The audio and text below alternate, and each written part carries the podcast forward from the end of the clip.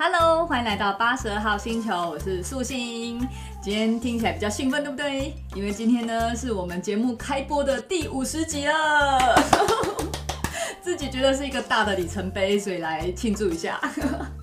其实你知道，走到五十集啊，实在是不知道要说感动还是汗颜，因为我的节目啊很早就开了哎、在二零一九年四月录第一集，然后那个时候呢。台湾 Podcast 还不盛行，我应该真的是元老等级的。那个时候台湾可能还不到一百个节目吧，我在想，就是比较比较比较多人就是百灵果这样子，像古玩也是今年才出来的，所以去年其实节目真的很少。然后我真的我真的是元老等级的。那今年就整个那个 Podcast 大爆发，就我我台湾现在不知道有没有累积一千个节目有吧？所以呢，呃，可以在。这么多新新兴，然后又优质的节目中，我们节目还依然存活着。因为我不知道到一百集要到什么时候，以我们节目更新的频率来讲，所以呢，今天第五十集呢，我就想说，那刚好也是一个很，就是对我来讲也是一个很大的里程碑。那我们今天第五十集呢，我就想要来聊聊我们八十二号呃星球，这颗星球是怎么诞生的。好，那节目开始之前呢，我们稍微看一下这一阵子，人家都是这一周或是上一周的留言，我是这一阵子，我们来看一下这一阵子的 Apple Podcast 上面的评论。哦，有一位那个老面孔，不是老面孔，就是看过的账号，就是 Macy。呃，为什么素心妈妈没有在更新节目了吗？啊，我不是没有在更新节目，我们只是更新的比较慢一点。这个这个真的有点两难，因为我知道在社群的经营上面，其实有比较固定的更新频率，或是比较密集的更新频率。不管是在就是演算法推播上面，或者是其实在跟粉丝的那个建立关系的那个深厚上面，其实都会很有帮助。可是像我之前有试过更新频率比较高的时候，可能是功力还不到，所以那时候如果更新频率太密集的话，有时候我会觉得我好像是为了录而录，我自己就会觉得很吃力吧，或是那个压力是很大的。虽然那时候比较密集录的那一段时间，确实能够帮我这个节目累积了不少的集数。嗯，但是我觉得我毕竟还只是一个烦人，就是尤其最近在比较接触一些身心灵类的书籍之后，我花了更多的时间跟力气在专注于我自己的自己的一些整个人的感受，然后整个人的体验，还有我自己重新用不一样的眼光在。看这个世界，或是体验这个世界，所以我我觉得我现在花了很多时间在做这些尝试，然后或者是我常常看一些书，我会去，嗯，就是应用书上的一些建议的方式，或是看完书上用不同的视野再重新看待这个世界。我我我自己会想要稍微累积到一些心得之后，才会想要上来分享。所以如果我不知道之后啦，但是这一阵子，就是如果比较期待这个节目会有很密集更新的话呢，啊、我只能说 可能会让你有一点失望啊。但是呢，如果你真的非常的思念我，或者是很想知道我最近在干嘛的呢，我很欢迎你们找到我的任何的社群账号，就是可以依照你自己的使用习惯。那我有我的 IG 账号，就是 S U I H E A R T 点八二，你搜寻八十二号星球应该也可以找到我。然后我 Facebook 也有一个粉丝专业叫八二年生的张素心，你搜寻八十二号星球应该也是可以找到。然后我有个人脸书，其实也可以，就是个人脸书是 S U I H E A R T，然后空格 T S A N G，就是张素心的张。嗯，其实我平常个人脸书是真的不太加陌生人的，因为我是一个就是 对于认识陌生人是很恐惧跟封闭的。可是我是很喜欢就是从八十二号星球来的朋友，因为我知道我们嗯就是透过这个节目，然后我们这样聊天，然后如果你也就是喜欢这个节目，然后认同我的人，我会觉得那个。那个那个信任度跟放松感是很大的，所以我你你只要报上你是八二号星球来的，我一定会同意加你，好吗？其实我还有一个 YouTube 频道，你们知道吗？我我其实刚开始的时候是就是各个平台都有做尝试，但是我我发现我面对镜头，只要镜头一看到我自己的脸，或是我一看到镜头，我就是真的会整个脑袋空白，我才不知道不知道怎么办。就是录录影片这件事情会让我，你看哦，像我们我们这个这个频道这样子一两年来才到五十集，就是连这样子讲话，我其实都很需要。练习跟克服很多拖延的问题了。那如果再用影像的话，我真的是不知道多久才有机会做出一集东西。所以我的 YouTube 频道真的是完全的，就是纯粹就是有一个账号这样而已。但如果你们有兴趣的话，还是可以去去压一压。对，我的 YouTube 频道也是八二年生的张素心这样。所以呢，欢迎到各个社群账号来找到我。那如果你要在八十二号星球这边默默的等候着呢，也是 OK，只是有时候可能会等的比较久一点这样子而已。好，这是回复我们妹的留言。哎，妹妹，你那个要怎么念啊？就是 May Shu 还是 Shoe May 吗？你赶快跟我联络好不好？不知道，我不知道怎么称呼你，还是你是秀美美秀秀美啊？那我就先称呼你阿梅好了。阿梅，阿梅很可爱，你知道阿梅你们还记得是谁吗？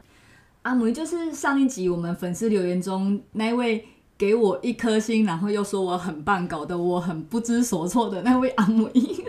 阿梅超可爱的，阿梅在那个那一集播出之后，立刻又来一个留言，然后呃这次留言就赶快给我五颗星，然后留言是说九月份才在念研究所女儿的推荐下认识 Podcast，原来这里是。呃，原来这里是个可以一个人静静聆听的小世界。听了素心的回复，我真的发现，哎呀，我按错了，哈哈哈。所以呢，再送出多次的五颗星来弥补我的错误。我是两个女儿的妈妈，素心的节目很有温度，很棒。我们谢谢阿母云再给我多次的五颗星。可是我我我发现好像 Apple Podcast 它应该是认这个账号，所以如果你曾经给我一颗星。它的记录会是一嘛，然后如果你给我五颗星的话，它好像就会取代变成五颗星。那你就算送出多次的五颗星，它好像就只会认你这个账号一次的五颗星。所以你给我多次五颗星是总分上不会有加总，但是我感受到你满满的心意的好不好？而且我觉得超酷的诶，就是你研究所女儿的推荐下认识 Podcast，哇，这这一句超酷的诶，就是哇，我的。要怎么讲？我我觉得你是一个非常 open 的人诶，就是女儿的推荐下，你就开始尝试用，我觉得超级酷了。而且重点是你的女儿研究所了哎，哇，很大诶。我的 我不是说你很大，我是说就是女儿是研究所很大了哎。不过这也可能是不是你也很大？我说会不会讲话？就是我我真的觉得超酷，就是。哎、我真的觉得从这句话感受到很多很多情感哎。我觉得一个妈妈还可以跟研究所的女儿保持互动，然后研究所女儿还会愿意跟你分享说，呃，现在有这个东西，呃，可以听得出来你们的关系是很紧密跟很亲密的哎。因为我我可能我可能都从来没有想过要推荐我妈用 Podcast 这个东西，所以我们谢谢阿母音这两个留言。我其实还有很多朋友想要感谢，就是谢谢这一阵子从星球上，然后来到 IG，来到粉丝团来跟我打招呼的你们，谢谢你们每一个，你们每一个留言，然后你们每一个跟我互动，然后你们每一个讯息来给我的加油打气，真的都是我非常非常大的能量。那尤其当我听到你们说，呃。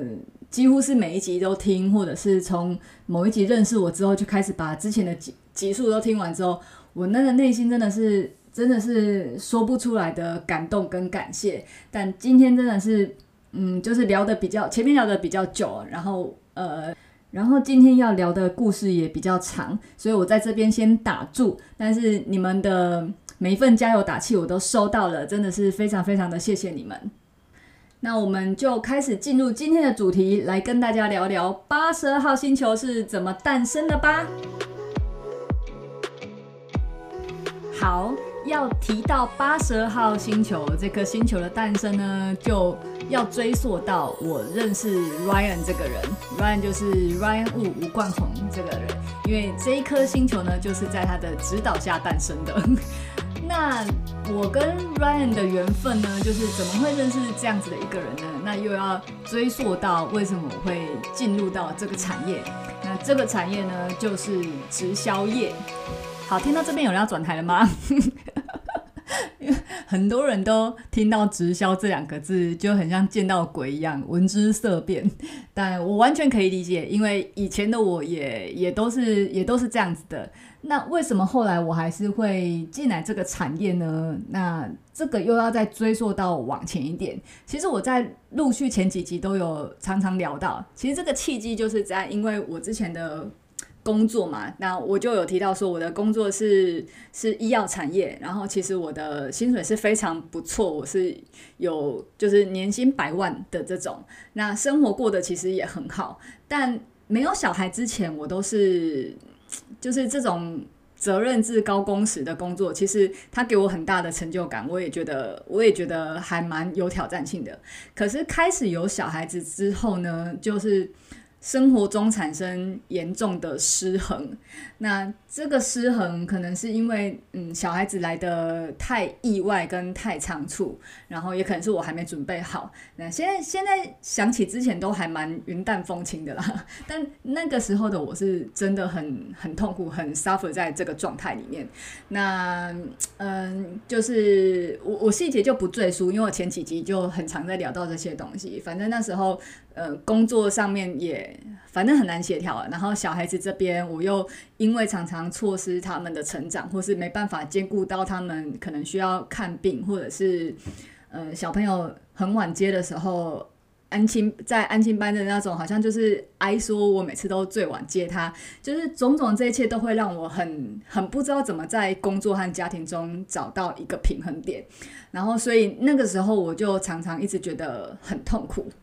那后来呢，我就是因为觉得我的人生重心还是比较偏向小孩子这边，所以我后来就选择育婴假。那两个小孩子我都有分别请过一些，就是请过一段育婴假。但是育婴假这件事情呢，就会很明显让我感觉到，虽然我有时间陪了小孩子，可是呢。没有收入这件事情真的蛮可怕的，因为小朋友一直在长大，然后他们的所有过程都需要烧钱。就是如果你只有一个人的话，你可能省吃俭用，然后吃的简单一点，不用太什么，不用太买什么东西，其实可能很低的开销就可以过得去。可是小朋友蛮可怕的，就是小朋友他就是有一些必需品要买，然后他的他的尿布、奶粉，或者长大他的才艺课、他的学费、他的他的安亲班，就是。就是这些费用，它都是很可观，然后每个月都是蛮大的一个数字的，所以在育婴假期间，我就很明显的感觉到，我以前的那些存款，就是瞬间就就是降得很低，降到没了，甚至到后面，我每次都是在开始收到手机就开始有那些信用卡的简讯通知，就是哦又扣款失败，然后余额不足，然后我又在我的各个账户之间呢，在那边。调钱啊，然后解股票啊，解定存啊，才能够偿还每个月的卡费。然后小孩子也是，就是小孩子有时候会吵着想要买什么东西或买什么。那那个时候的那时候跟小孩子说不能买这个，已经不是觉得这个东西好或不好而不能买，而是我真的已经没有钱可以买给你的那种那种不能买。所以那时候活动那时候是。是觉得也蛮痛苦的，然后就又不得不去继续上班，这样子才能够再拿几个月的薪水，这样子。可是又一样陷到一样的轮回，就是我又回去上班的时候，嗯、就是可能就是以前的工作已经让我压榨得我非常的疲乏，所以当我在呃又做回以前工作的时候。呃，那个已经不是挑战，那个就是就是我已经不知道人生到底要工作到什么时候了。所以在那个时候，我会，呃，我会一直在想说，就是难道我顾了家庭，想要顾到小孩子成长，我就会没钱吗？因为你知道，当我在那孕假那时候才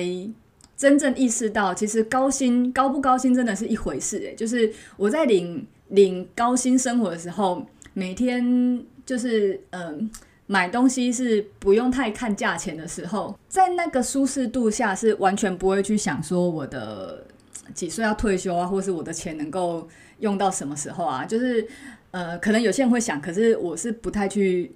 做这个计划的人，所以那时候没有感觉，真的有感觉，真的是孕假的时候，孕假就是钱突然空的时候，我在那边掉钱的时候，我才觉得就是以前就算高薪又怎么样，就是只要一没工作，只要一停工作，我大概就是存活几个月，就是看存多少，然后看小孩子每个月开销多少，就是没有钱的生活真的是没有几个月就完全体会到一个超可怕的境界，所以我内心就开始觉得说。一个一个工作，然后一个占掉我人生这么长时间的一个工作时间，然后它不仅会让我的生活跟心灵上不能平衡，然后加上我我开始意识到，就是工作薪水再高是没用的，因为只要这工作，我只要一没有工作，像我这次是孕假，那如果万一我是就是有生病或什么不得，就是。到不能工作的时候，当我开始慢慢意识到，就是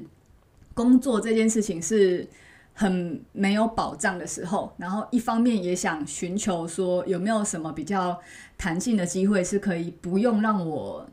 把人生这么多时间绑在同样一个工作岗位上的时候，应该他也不是说因为这些事情就有这样子的契机，只是他慢慢就开始是我的一个想法，然后一个。一个种子在我心中发芽，这样子。但是人毕竟是比较比较被动，或是比较懒得改变的，所以当时的我也只是觉得，嗯，就是有这个想法。可是因为我不知道有什么资源，然后我也不知道有什么方法，所以我还是继续痛苦的生活着。然后一直到是，嗯，我记得好像是生秘密的时候，就是我生妹妹秘密的时候。那我就有一个朋友，他就来来探望我嘛。那探望完之后，我们可能就有一些更多的交谈这样子。然后我忘记是怎样，好像是我跟他提了我的心情还是状况，还怎么样嘛，我忘记了。但是聊到后来，就是原来呃，原来她男朋友是有在做 New Skin 的。然后我那时候听到的反应是 New Skin，这不是几百年前的东西吗？因为你知道，就是对我来说。嗯，new skin 不是我第一次接触到，就是我不是第一次听到有人来跟我讲 new skin，然后这个又再稍微往前追溯一点，就是以前我大学的时候，然后我大学的时候，那时候就是我的。我的社团跟我同系的学姐，然后她就是有一次就来我们寝室，诶，那时候是寝室，不是，就是我们一群人在外面租的房子，然后她就来我们那边帮我们全部人，可能就是保养啊、敷脸什么的。然后那时候其实傻傻的也不知道，只是就觉得反正学姐说来给我们玩，我们就来玩这样。那也是聊到最后，后来学姐就是因为那时候，就像我以前节目提到，就是我考上那个系，也不是因为我多热爱那个系，就只是因为刚好分数落点到了，所以就去念。所以念的时候就会有一种找不到热情，或者是有点不知道到底到底要要到底以后这工作有什么意义。反正就是那时候有点很很沮丧，然后也没动力这样子。所以学姐那时候就跟我说，就是她。那我也可以来经营他这一，就是这个 new Skin 的事情这样子。然后我那时候根本也听听不懂那是什么东西。然后他就说：“哦，这个是直销。”然后他他就说我只要准备好他手中那一箱，就是就是帮人家体验的东西，这样子就可以做生意了。那我那时候就问说：“那那一箱就是所有东西买起来要多少？”他就跟我说大概六万块。那对我来说，那时候学生时候的我。听到六万块，这是一个天天大的数字，所以我就去回去跟我妈说：“哎妈，那个学姐跟我说这这这些事情，然后大概六万块。”然后然后我妈那时候就说：“我妈听到直销，她就说直销哈，阿 ham 的老鼠会。”然后因为我听不懂直销，我也听不懂老鼠会，然后那时候我好像就有去。就是好像有去问人家说老鼠会是什么意思吧，然后才知道我我我好像毕生才第一次认识到老鼠会这个词，就是反正它就是一个反正就是什么骗人的，然后呃就反正老鼠会就是有点像他他没有东西，他只是一直拉人进来，然后一直说拉你这个人进来，他可以抽几层，所以就一直叫人家去拉人，然后拉到最后，哎，这种又变成庞氏骗局了啊！总之就是那些骗人的勾当这样子，所以嗯、那个时候我就是因为呃接受到我妈这样的讯息，所以我就吓得不敢再跟我学姐 有所接触。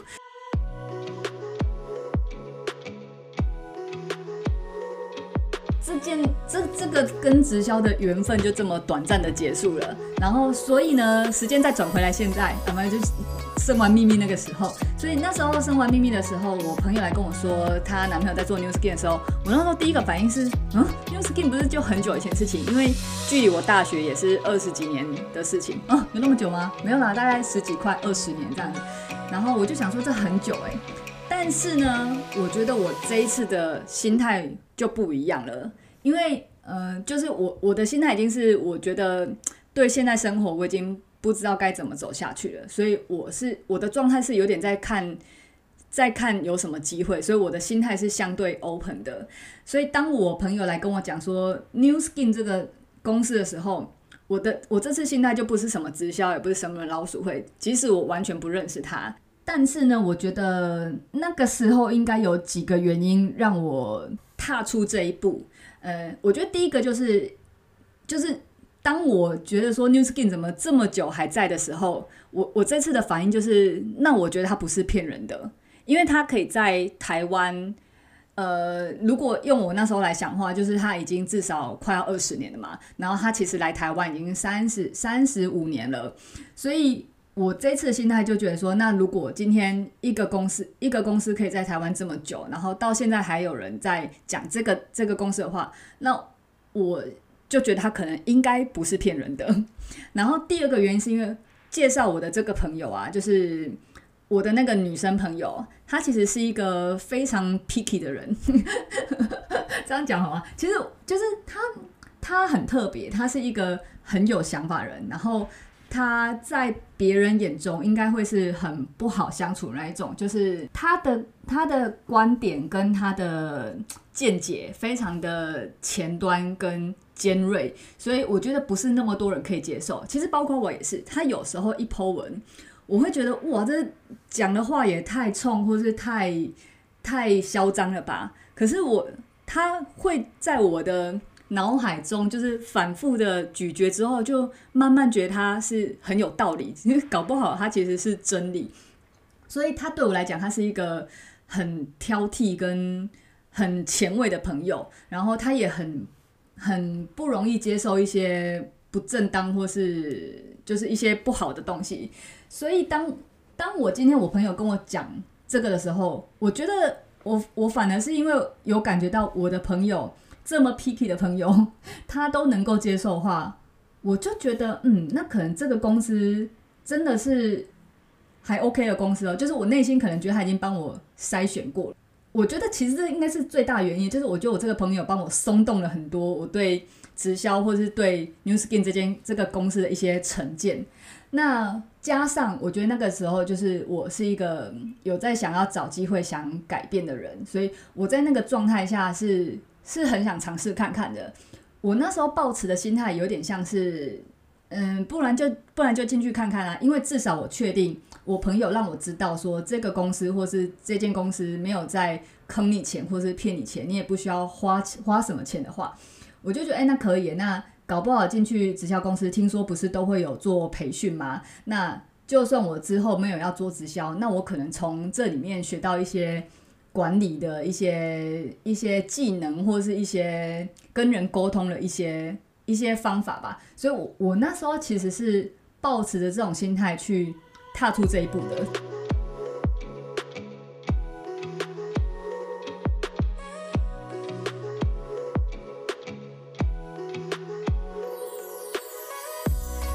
我是在完全不认识 New Skin 的情况下，我就加入了 New Skin。然后我是在进来之后呢，才因为上一些课，才慢慢知道 New Skin 这间公司到底是怎样的一间公司。包括像他是他是保养品起家的，他的一开始的创办人的理念就是创办人的姐姐好像就是皮肤不知道有什么问题，我忘记了。然后那时候他们就是遍寻，就是。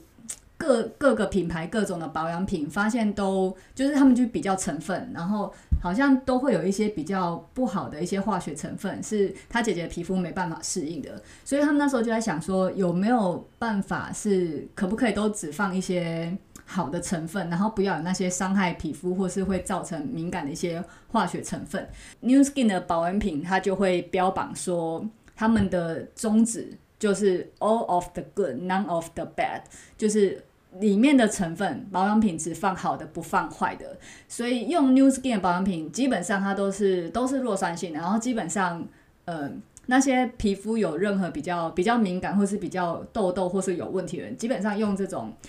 保养品都会还蛮明显有改善的。但是这个是也是我进来之后才知道，那它保养品起家之后，后来是。呃，他合并了一间一间公司叫华茂华茂生技，那所以才开始有保健品这一块。那我也是去查了之后才知道，就是这间生技公司他在做保健品呢是非常严谨的。就是通常在台湾，就是呃，我们对于药品，因为我以前是做医药产业的嘛，我们对于药品都会有非常严格的一些规范，它的一些制造过程或是它的一些审核过程都会有很严格规范。但是对保健品呢，呃，台湾的定义来讲，它就是它就是它就是保健而已，所以它不会有太多的规范在上面。可是华茂生技，它是因为它以前也是制药出身的，所以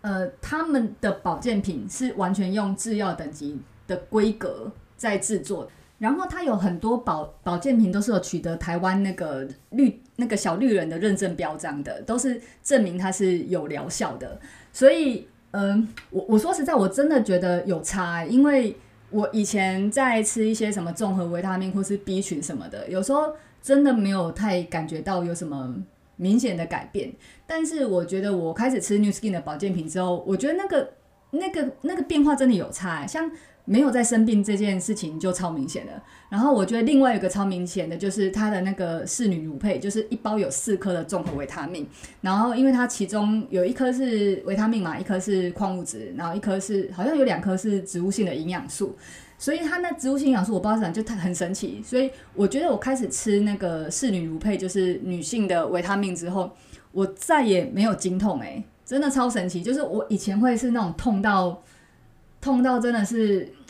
可能是需要到请假那一种，所以我我是真的开始，我慢慢从进来之后才开始了解到，哎、其实它的保健品好像效果是不错的，而且让我很有信心的是，因为呃 New Skin 的保健品是有被那个奥委会，就是国训中心跟奥运选手指定选用的。那以前我刚开始在接触到这讯息的时候，也是半信半疑。那后来呢，是因为我有一次去推拿的时候，那个推拿师呢是我朋友推荐的，然后他是以前专门在帮奥运选手做推拿跟放松的一个推拿师。然后因为我后来就听到他是奥运的那个奥运选手推拿师，我就好奇问他说：“诶，啊你们那个保，你们奥运选手是不是都会有一些就是可以用的保健品？”然后他就说：“对。”然后我就说：“啊，所所以 New Skin 是有在里面的吗？是有被选用的吗？”然后推拿师就说。呃，就是目前现在奥运选手有好像有两个牌子在用，一个是德国的品牌，一个就是 New Skin。然后他就说，因为当初真的有很多厂商，就是时不时每年都会有很多厂商来一直一直推荐，或是嗯、呃，那叫什么采购嘛，反正就是有去谈，但是最后。留下来都是德国这个牌子跟 New Skin 这个牌子，这是从 奥运选手的推拿师口中得知的讯息，所以我就稍微比较相信，因为你知道我刚开始进入这产业的话，对于很多的一些嗯、就是呃公司给的资讯，我其实会抱持着一个怀疑，或者是我不知道。我不知道是不是，反正我就是会想要去求证，所以刚好有那个推拿师的经验，我就顺便去求证一下，然后我就发现，哎，真的真的是了之后，就会那个信心就会再更确定一点，因为我觉得给奥运选手用的啊，真的是一个很很需要注意的事情，因为他必须要能够真的有帮助到他的产值，就是他的表现，但是呢，他又。不能是靠有药性或是有任何违法添加的东西，所以呃，能够给奥运选手使用的，一定是在安全跟有效前提下。其实也也是符合我在做那个临床试验的这个规范，就是我们我我之前就是在做新药研发的嘛。那新药研发它呃唯一强调就是你第一一定要先安全，第二一定要先有效。所以我觉得多多少少可能是我的这个背景，然后加上我现在又觉得这一家保健品是在安全有效前提下，所以会一步一步去。增加我对这个公司的信赖度。我发现我身边或是我阿姨或是妈妈们，大家都有经历过 New Skin，就是因为 New Skin 早期嘛，就是我大学那个时候，所以婆妈们都一定有经历过。但是大家好像都只记得它是敷敷脸或什么的。但是我觉得开始会真的让我比较觉得，哎，这个这个事业是有有趣的，然后有搞头的。其实是因为它。嗯，他第三阶段就是他又并购了一间一间生技公司，叫做 LifeGen。那所以他拥有这间公司的那个，因为 LifeGen 是在做基因，嗯，就是基因库的，所以他拥有很多人类的基因的 database。所以 NewSkin 公司他们现在的开发重点都是因为有了这个 database 之后，开始去做了很多根据。基因跟蛋白质表现 level 去做很多产品的研发，所以就是在往抗老的商机去发展。然后加上我又一直觉得老化呢，势必就是我们现在这个世代或是未来世代一定会面临的问题。所以，呃，当开始在做抗老这个商机的时候，加上我真的觉得它第三代的产品真的非常好用，像它的那个洗脸机。我真的就觉得非常好用，那个真的是我问过我们所有团队的人，就是大家对哪一个东西是最喜欢的话，几乎只有洗脸机这一个东西是每一个人都同意的。就是可能大家都会有偏好某几个东西，或是比较不喜欢某些东西，可是我发现洗脸机这东西真的是大家都超级喜欢的，所以我就自己觉得很好用，所以。然后慢慢认识之后，就觉得，哎，其实这个好像是真的可以尝试的一个东西，一个事业啦。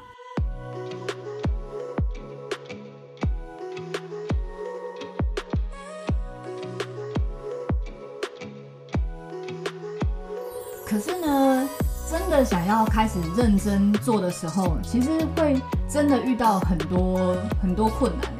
包括像很传统的，光很传统就是，例如说每次都，你如果上课都要到公司，或者是呃培训都要到公司的话，其实对一个上班族，尤其是对一个妈妈来讲，真的是太难了。因为像我白天要上班，然后晚上我又要处理小孩子。但是不管你是白天要上课还是晚上要培训，我通通都没有办法参加。即使那时候我有心想要学习，但是我根本动弹不得。再来就是我也是很没有办法去适应到传统的直销的经营方式，就是你可能要找人来敷脸啊，或者是你可能要找人来听这个就是商机大会啊，或是你去找朋友来就是。呃，就是找你的朋友跟你的上线一起来讨论这个机会，就是种种这些呢，因为他就是当初我或者是现在的所有人对于直销的一个比较不舒服的体验，都是因为这样子来的。所以即使我很认同这个机会，或是我觉得他的东西好用，我的我觉得他的事业机会不错，但是他的方法我真的是没有办法没有办法适应诶。我觉得最 最明显就是就是列名单这件事情，就是名单一定要从什么从你有记忆以来的所有人，你的小学同学、国中同学、大学同学，然后你的什么书，所有亲朋好友、祖宗十八代全部把它列出来，然后一个一个一个问。所以这件事情对我来讲实在是太痛苦了。就是虽然说，嗯、虽然说也有可能会有人像我一样，只是因为朋友突然来跟我提到。这个机会，然后我可能刚好在一个想改变、想接受状态下，所以去认识到这个产业。但我不得不说，这个几率真的是太低了，因为一般人他们没有在思考这件事情的时候，突然接受到这么突然的讯息，其实是很不舒服的。所以我那时候就，反正就是我，我觉得直销不错，我觉得 New Skin 不错，但是呢，方法上我真的是不知道怎么办。所以呢，这个时候我就去问 Google，小时候没有 Google 的时候，小时候就是问妈妈，然后妈妈跟我说是老鼠会的时候，缘分就断掉。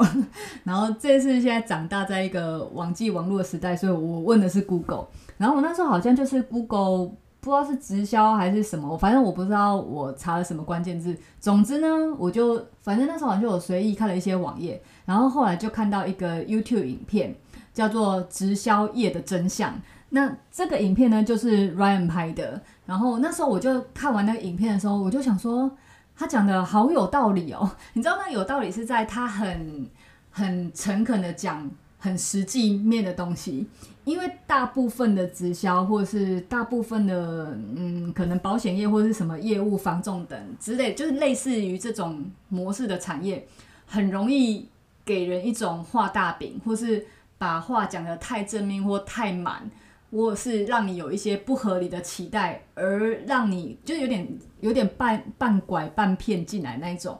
但是因为我看 Ryan 这支影片，他讲直销业真相的话，他我觉得他真的讲得非常的中性跟诚恳。我我不知道，但是就是我那时候是这样觉得，因为我可能在里面就是待了一阵子之后，常常会面临到我的感受跟呃上面的人讲出来的那些。他们在 他们讲的那些远景，我有时候会感受不太到。所以当 Ryan 录了这支影片之后，我那时候就觉得，嗯，这个人讲的话，诶，还蛮有道理的。然后那时候我就好奇，所以我就点了他的 YouTube 频道，然后看了他的其他影片。然后不点还好，一点整个惊为天人，就是他整个频道有非常多很有对人生很有帮助的影片，不管是你整个。整个思维上，或是心态上、时间管理上面，然后什么的，反正我那时候看了之后，我真的是觉得我受到非常非常非常大的帮助。就是他讲的东西，我觉得超级超级对，但是是我这毕生中从来没有接受过的资讯，所以他对我来讲是非常震撼的。所以我那时候几乎每天。狂刷他的影片，然后每次看完之后都觉得内心超级澎湃。然后，呃，我应该也在某几集有录过，反正就是我，我好像就是每次上班很痛苦的时候，或是他的那个步伐很沉重的时候，我都是看着他影片，然后才把我整个那个状态重振好精神之后，才进去公司上班的。所以，Ryan 的影片，虽然你看你们看现在这个时代，就是已经非常多人在做什么一些一些比较。比较个人成长影片，但我那个时代好像也没多久，就两年前，两年前那时候真的还没有那么多人做，所以 Ryan 真的是真的是打开我视野很大的一个人。然后有一天，我就在某一支影片吧，我就看到他的那个背景是我熟悉的一些画面，我才知道，哎，原来 Ryan 是做 New Skin 的哎，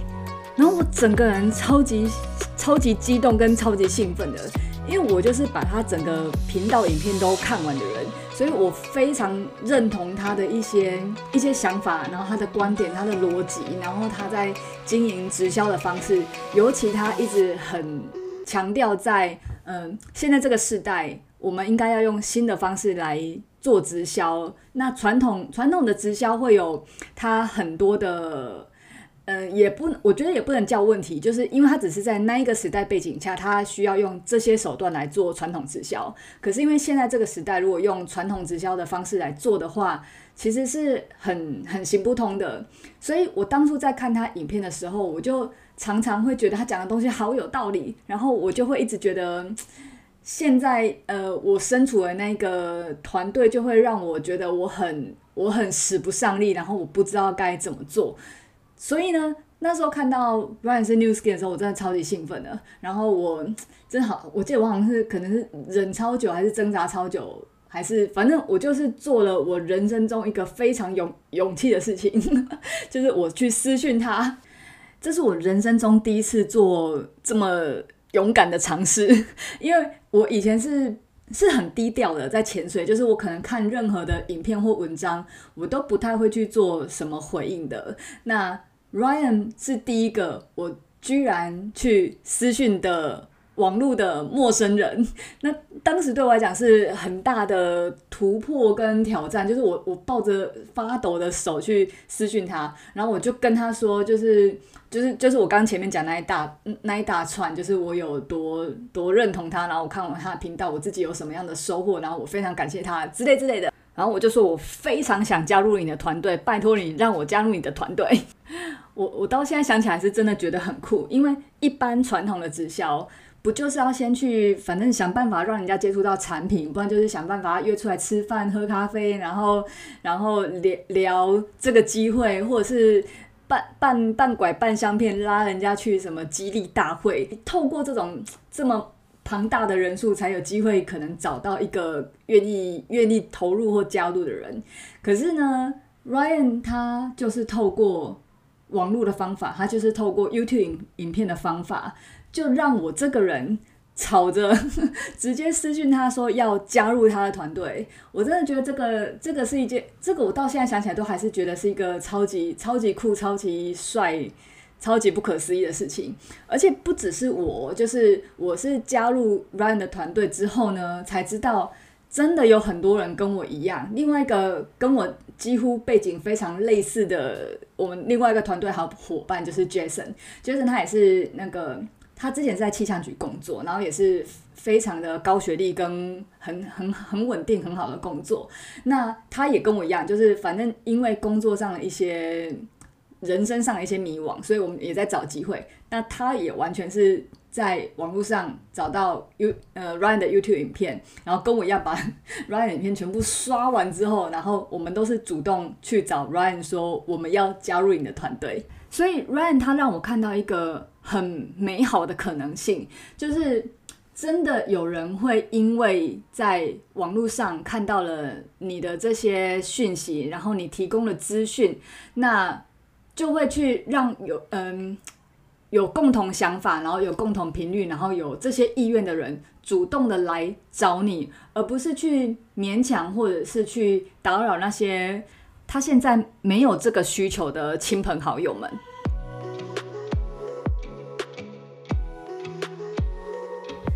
成功加入 Run 团队之后呢，那一个时期真的是超级超级开心的，就是每天都觉得活力满满，然后充满着希望。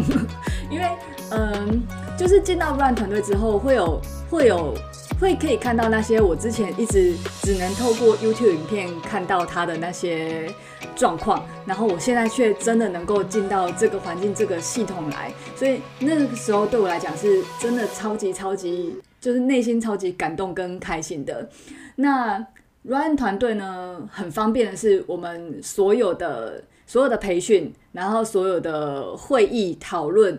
几乎都可以透过线上来完成。真的是很感谢现在的所有的社群媒体都非常的发达，所以呃，我们在 Facebook 上面会有一个社团，那在社团里面呢，我们就会把所有的那个培训资料都放上去，所以。呃，像我这种，像我这种以前要上班，只能透过上下班的通勤时间，或者是像现在，如果是一个妈妈，我也只能趁呃照顾小孩子的一些零碎时间的话，就真的能够透过就是找找时间，然后开个电脑，我就可以我就可以接收到我所有我要的资讯。那以前这件事情是真的很难发生的，以前。以前以前比较传统古板的比较直销方式，就会一定要你想办法人到现场来，因为可能觉得现场才有那个氛围，然后加上见面三分情吧，或是觉得直接讲到话才会比较清楚，比较不会有一些什么误会的发生。那那我可以理解，就是以前的以前的社群网络没有那么发达的时候，或许这个真的是一个方式。但因为现在现在网际网络真的太发达了，就是而且现在的人沟通的模式也很习惯在网络上了，所以科技真的解决很多那种一定要到现场的问题。所以我的所有培训课程，我都可以在。Facebook 上社团上面完成，然后我的所有的讨论都可以在 Line 上面做一些及时的沟通。那像呃开会或者是呃一对一的会或者是团队的会议，那现在也真的很方便，现在 Zoom 这个软体那么方便，所以免费的软体真的很多，所以我觉得真的给了很多那种时间受时间和地区所限制的人有很大的机会。比如说像上班族，怎么有空在那边给你这边给 给你那边聚会？然后地地方妈妈怎么可能？或者是呃很多很多的资源都可能在台北，那。不住在台北人怎么办？总不可能每次都一定要见到台北，或者是总一定要到，呃，或者是你以后可能有任何客户的话，你必须要整个台湾这样到处跑。那有人可能有车可以跑，可是我没有车，我到底要怎么跑呢？所以我是真的超级感谢能够有这么多线上的资源可以使用，否则我真的会没办法踏出这一步。再来就是 Ryan，他是一个。也非常热爱学习的人，就是如果你有看他的 YouTube 频道，你就知道他真的是看有够多书，或者是他很他很知道国外的状况。我觉得在 Ryan 的团队啊，与其教授很多技巧，他比较强调的是一些心态上的东西，所以他嗯，我们在培训中反而是自己的。自己的心态管理，然后自己的成自我成长，会是非常非常大的一环，所以他也都会推荐我们一些书籍，然后也会在每个礼拜的组聚，就是我们小组讨论的时候，也都会导读一些书籍。所以你知道，反正是加入 Ryan 团队的这两年期间呢，大概是我我我书柜。在我加入 Run 之前，我家书柜大概应该不到五本书，就是我是一个传统念书长大小孩，所以我我是不太看课外书的。那我就算有课外书，都是一些工具书，例如说怎么怎么写 email，或是怎么面试，或者是反正都是那种工具书，没有什么太多散文 小说或者是什么心灵成长或自我成长、成功学的书都没有。那所有的所有的这些。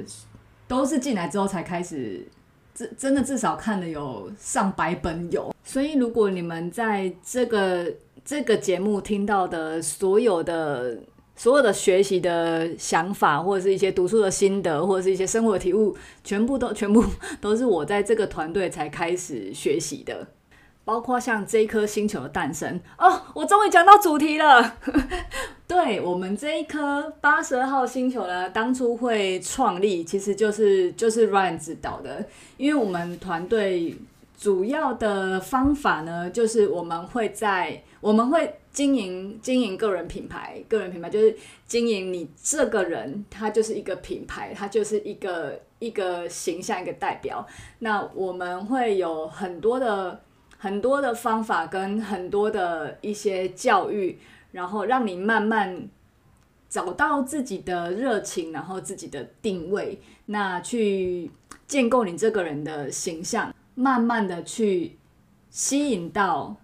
相同磁场，或是喜欢你这个人的人，然后透过这些方式，让人慢慢的信任你、相信你，然后买单你这个人，或者是你推荐的一些东西。我我自己也觉得这也很是一个趋势，就是现在每个人都要开始练习的经营自己，因为 AI 能够取代的工作，真的真的那个幅度跟范围太大。像行政类的工作，或者是劳力的劳力类的工作，这完全不用讲，这一定百分之百被取代。因为这种东西只是只是资料上的转移，或者是一些体力活，这完全都是机器跟科技可以取代。然后很多专业类型的工作也非常容易被取代。最明显的其实就是，其实你们以为医生好像是非常的不无可取代性，对不对？可是医生的取代性已经开始在发生。第一个冲击的就是影像科医师，因为影像科医师以前都是靠着这样子常年的训练，然后经验的累积，才能够看出那个影像中那个黑妈妈影像中到底有什么样的毛病。所以人为在判断上，为什么会有很多那么多医疗纠纷？就是有时候人人的人的能力是有极限的，或者是经验上是有受限的，所以没办法做到那么那么完整的判断。可是像 AI 不一样啊，你只要给他非常大量的数据，然后你只要这张片子一给他进去，他完全就能够依照大数据就能跟你说这个是什么样什么几率比较高。然后一些什么肉眼判断不出来的东西，其实机器都可以判断出来。然后像很多人喜欢找名医，为什么？就是因为觉得名医他有他有他的经验，所以人们喜欢相信这些有专业有经验的人。因为可以相信他的经验值可以带来判断，可能会比较对。可是呢，人真的不是不是那么全能，或者人的记忆也真的有限，所以很多东西真的是靠经验，所以也是靠一个一个经验、一个感觉、一个判断。但但我身边真的出现很多，常常在怪医生哪个时候没有判断好，或是什么时候没有没有早期发现这类的。案例真的很多，所以呢，你知道这种东西真的 AI 完全可以解决，因为这都是你只要把很多这种靠经验累积的东西，像律师也是，律师很多很多，他们可能要背很多法条，然后要根据很多的很多的状况才去下这个判断。可是所有这种东西是你只要靠专业、靠经验的东西，以后只要一个大数据，完全可以打死。我那天在看一个书，也是，就是。也在讲说，销售人员其实也是个很容易被取代的工作，因为大部分的销售都是在想办法，就是把他要的东西销售给你。可是人可能不一定需要，那未来的人呢，可能就是会透过科技或者机械方式去帮你判断说，哦，你的可能。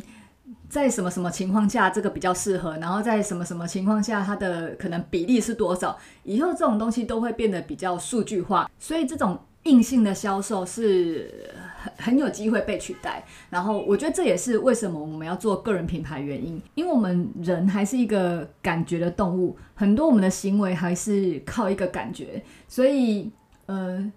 可能在某一些部分，我们还是会喜欢依赖数据，或是依赖依赖一些比较理性的观点，但最终会造成我们行为上呢，其实有很大一部分是我们的感觉。现在的人啊，我我觉得至少是我啦，就是我已经比较不太会去看电视的广告，或者是什么百货公司说哪个哪个好。我会比较倾向相信于一些我常常 follow 的人，然后他他介绍的东西，可能不一定是产品，或者是可能也只是他传达的一些观念，然后他推荐的书，我都会透过他的介绍，然后更买单这项产品。当然，网络变现的方式有很多，但是。我我自己会觉得，嗯，整个工作形态会慢慢的不一样。以前我们都喜欢大公司或者是单一个声音传达下来的指令。那因为现在这个时代真的比较比较开放了，然后我们都会倾向去。接受那些我们觉得比较喜欢或舒服的声音。你看，像现在 podcast 节目多到炸，所以我觉得我我自己真的觉得个人品牌是是很趋势的事情。而且搞不好以后我的小孩，以前小孩子，以前我们如果要那个推甄啊，或者是要考试，不是都要准备那个什么资料吗？然后以前都是要考考去，就是一堆纸纸本的什么考什么考什么。有什么样的技能这样子？那以后他那个以后堂堂秘密那个时代，可能真的不是在做资本的，maybe 就是丢一个账号，丢一个 QR code，就是呃，这是我的 YouTube 频道，你可以在上面看到更多我的资讯，或者是一个 IG 账号，就是你透过这账号，你可以更知道我的表现跟能力之类。所以我自己觉得这是个趋势，然后我也喜欢用这种方式来经营直销这个事业。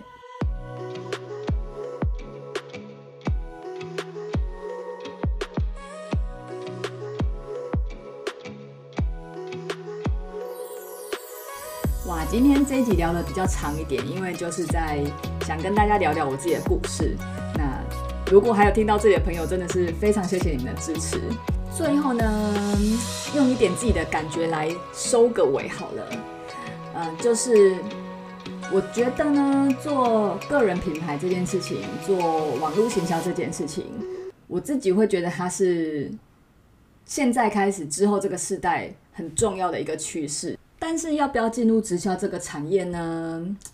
我觉得完全就是看每个人遇到这个事情的机缘跟选择。早期我会常常接收到一些。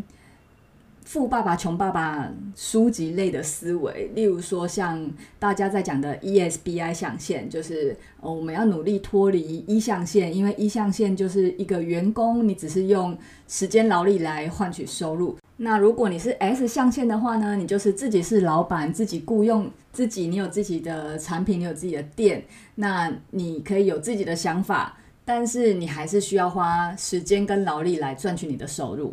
所以网络上会有很多在强调，我们要往 B 象限或 I 象限才有办法能够有永续性或持续性的被动收入。B 就是 business，所以你就是会有一个五百个员工的企业，然后让整个企业在持续运作为你赚钱。那 I 就是 investment 投资，就是。你可能会有一笔可能一千万的钱在里面运作，然后让这些钱为你带来更多持续性的财富，然后你就会开始接受到很多声音，你就会常听到直销或是其他的一些特定行业就会来跟你说，哦，这个 B 象限多么好棒棒这样子，然后想要学投资人就会开始听到一些投资理财的专家来跟你说，哦，I 象限多么重要，多么厉害之类的。那喜欢自己一手。创业的人就是 S 象限，就会来跟你说，嗯，你们直销那个哪叫创业？创业就是真的要自己弄出一个产品，然后自己去处理那些，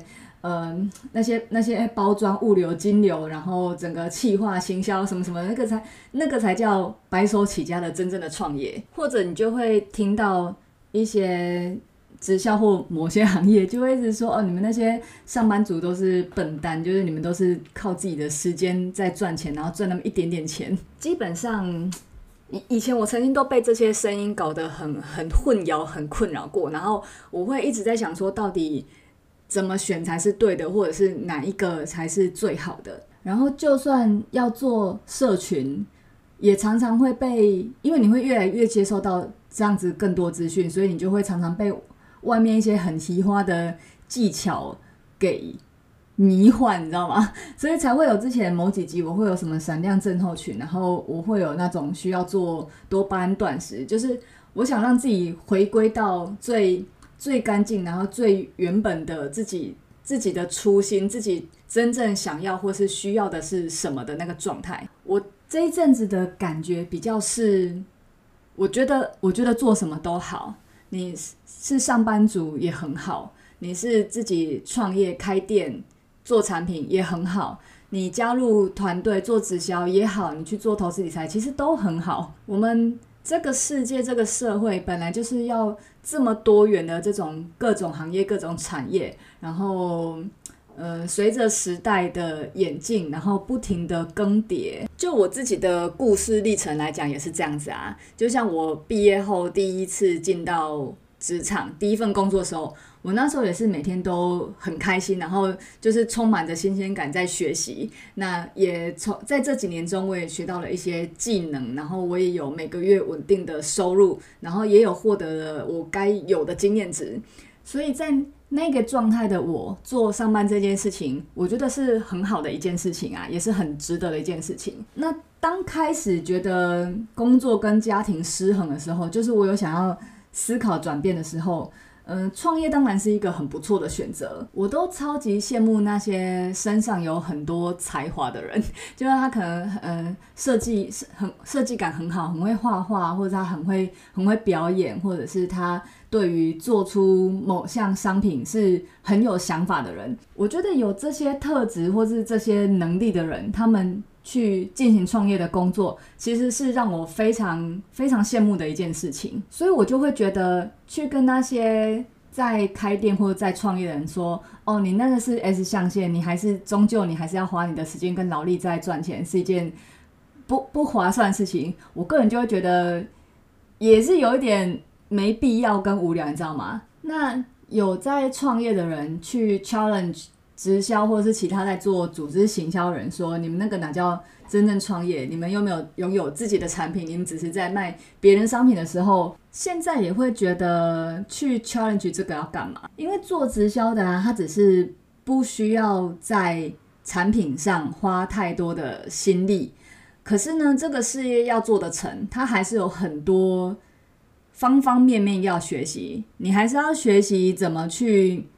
拥有名单，你还是要学习怎么去跟客户沟通，你还是要学习怎么去行销，怎么去销售，怎么去做服务。更进阶的，你要学会怎么去培训，怎么去领导一整个团队。每一个面向，每一个技能都是一个学问，都是很需要花时间去学习的。也不是说你加入直销，拥有这样子的制度，你就会发家致富，你就会大发财。没有，每一个工作，每一个事业都有你会需要付出的成本，不管是你的金钱、你的时间、你的精力，然后你会得到你应该得到的东西，就是。这个社会、这个世界、这个宇宙有它的、有它的、有它的平衡在，有它的定律在，你终究是会获得你该拥有的东西。那对我来说，其实就真的很简单，因为我、我、我的状况就是我上班上到一个不平衡的状态。那我自己觉得我，我好像也没有对什么什么产品或者什么什么兴趣有比较大的热情，所以我也不知我想创业，我不知道创什么业。那刚好在一个缘分下，我的朋友来跟我提到说有这件事情，刚好呢，我那个时候又是比较我的状态又是比较 open 去接受这些资讯，所以才陆续有机会去认识到 New Skin，有机会去接触到 Ryan，然后有机会去开始自我成长，有机会去学习做个人品牌，才有机会创立了这个频道。所以你要问我直销好不好？嗯。我的答案会是，我觉得各行各业都很好。我觉得每一每一个人，或者是每一个每一个工作、每一个事业，都有它很美好的存在。我们这个社会就是由 每个不一样的事情组成的，所以才成就我们现在这么方便的生活。那八十二号星球对我来说呢，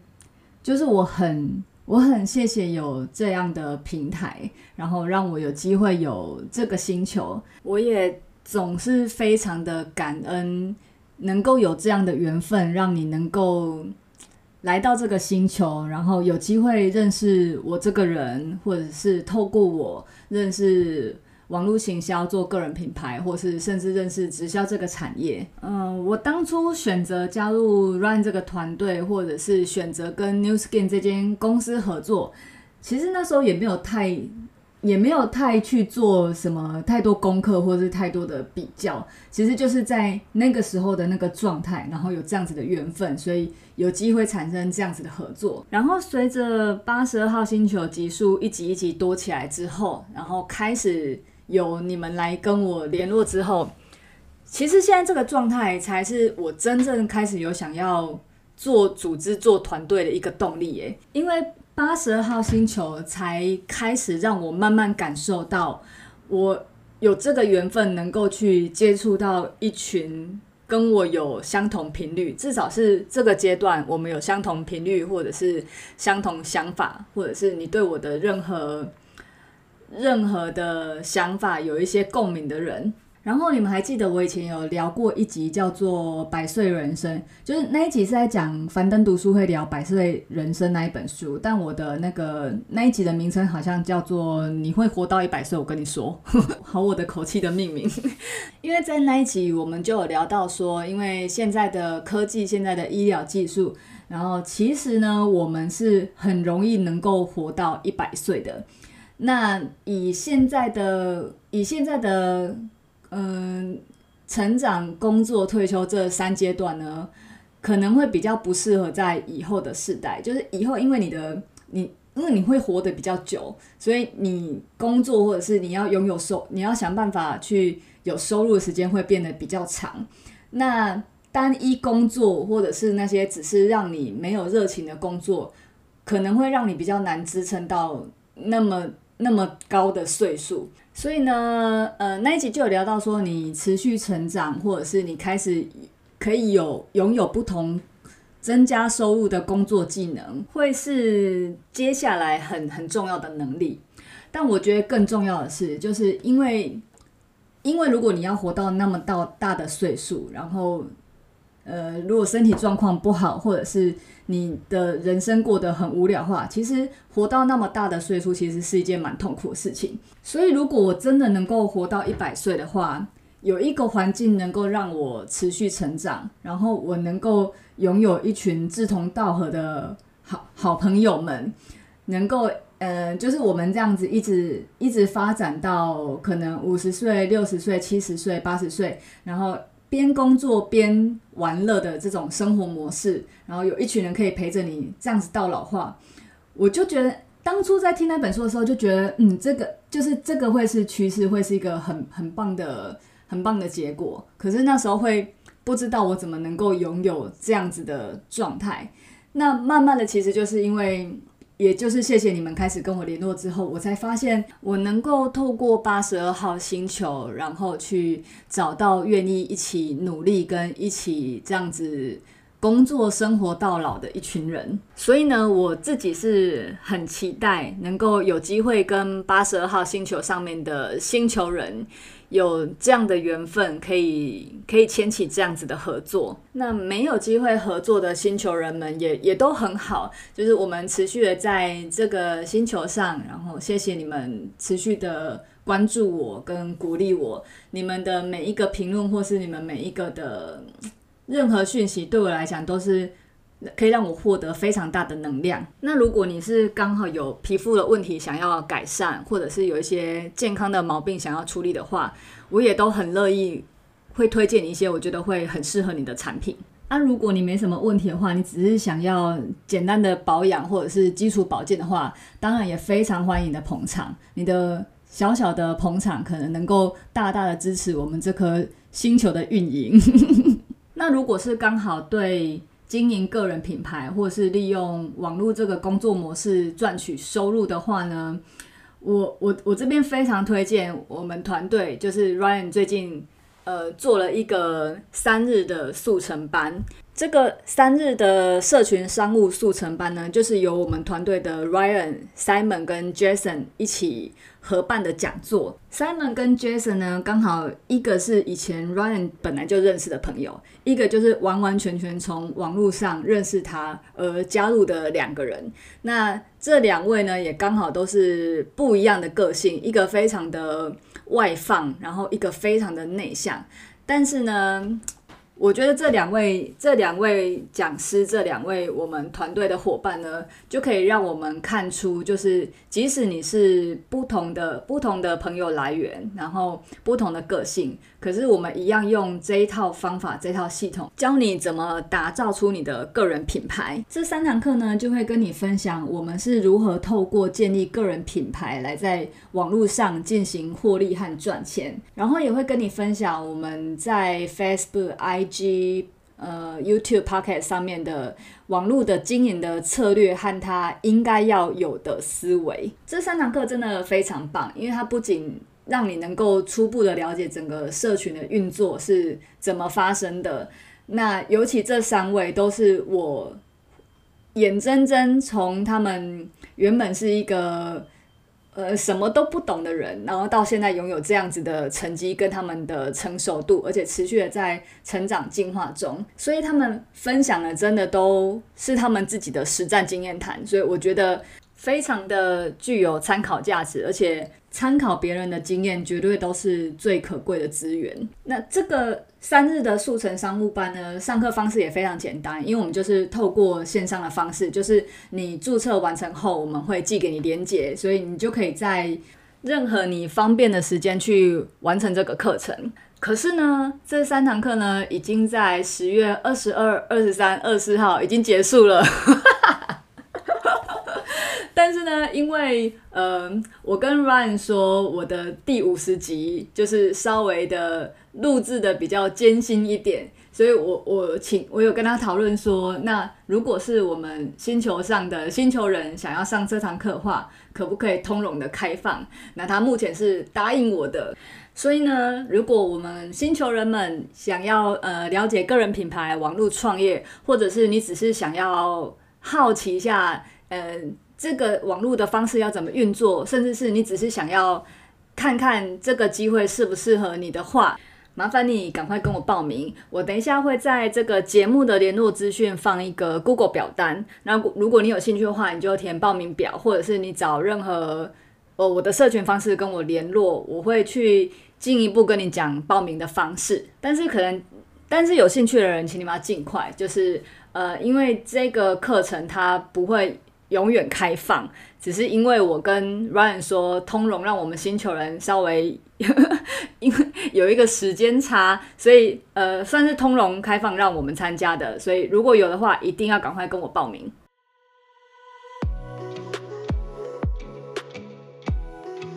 节目的最后呢，非常谢谢大家如此耐心的聆听我们的星球诞生史。那不管以后我们有没有机会合作，或是我们有没有任何往来，我都还是非常的谢谢你们有缘分能够来到这个星球。